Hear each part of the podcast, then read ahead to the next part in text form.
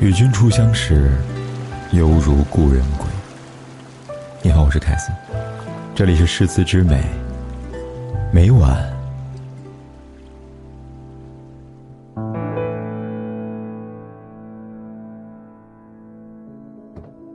每个人这一生都有些莫名其妙的执着，也许是一个人，也许是一件事，也许是一个地方。看不开，参不透，放不下，所以才会迷茫。才会痛苦。当我们看开放下，便会豁然开朗。就像苏轼写给儿子那首《庐山烟雨》，所言：世间万物不过如此。庐山烟雨，浙江潮。为知千般恨不消。道德还来别无事。庐山烟雨，浙江潮。这是苏轼临终时给小儿子苏过手书的一道帖子，以一个历尽沧桑的老者口吻，谆谆教导儿子。他因为乌台诗案，一路贬抵黄州、惠州、儋州，直到六十四岁，朝廷大赦天下，他才蒙恩结束流放生活。此时他已不是当年那个踌躇满志、一心报国的慷慨之士，仕途的坎坷、生活的艰辛，让他对人生有了更深的感悟。此时他在北归途中，听说儿子苏过要去中山府出任通判，于是写下这首诗，道尽了一位父亲对儿子的担忧和疼爱之情。以前总觉得庐山神秘美丽的烟雨。浙江宏伟壮阔的钱塘大潮，闻名天下。当时想着，如果此生无缘一见，会是抱憾终生了。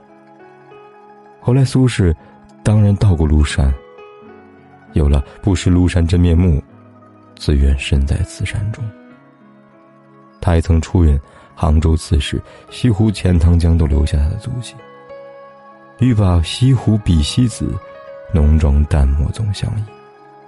八月十八朝，壮观天下。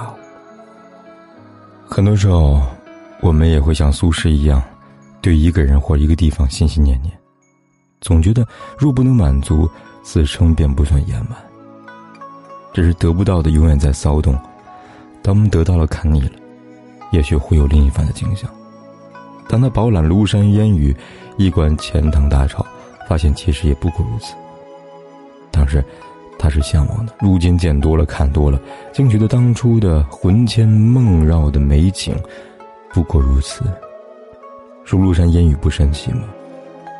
浙江大潮不壮观吗？其实烟雨依旧迷离朦胧，大潮依旧波澜壮阔，只是看的人的心境变了。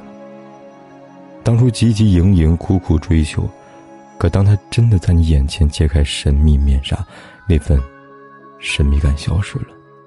那份求不得被满足了，所以景色依旧，而他却少了当初那份心潮澎湃。苏轼这一生诗意禅去，到了晚年，参禅已深入唐奥。这首诗便是悟道之中的上乘之作。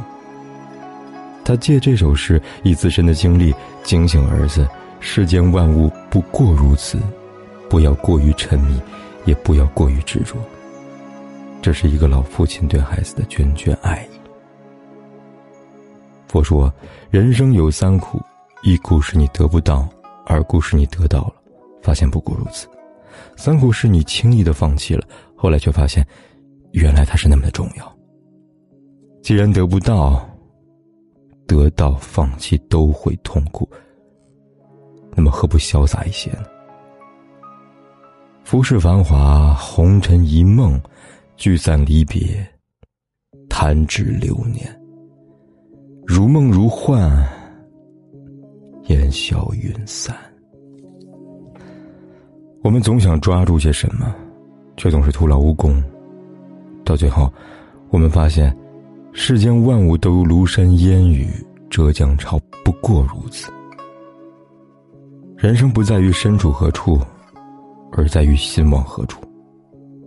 何不保持一颗平常心，闲看庭前花开花落，漫随天外，云卷云舒。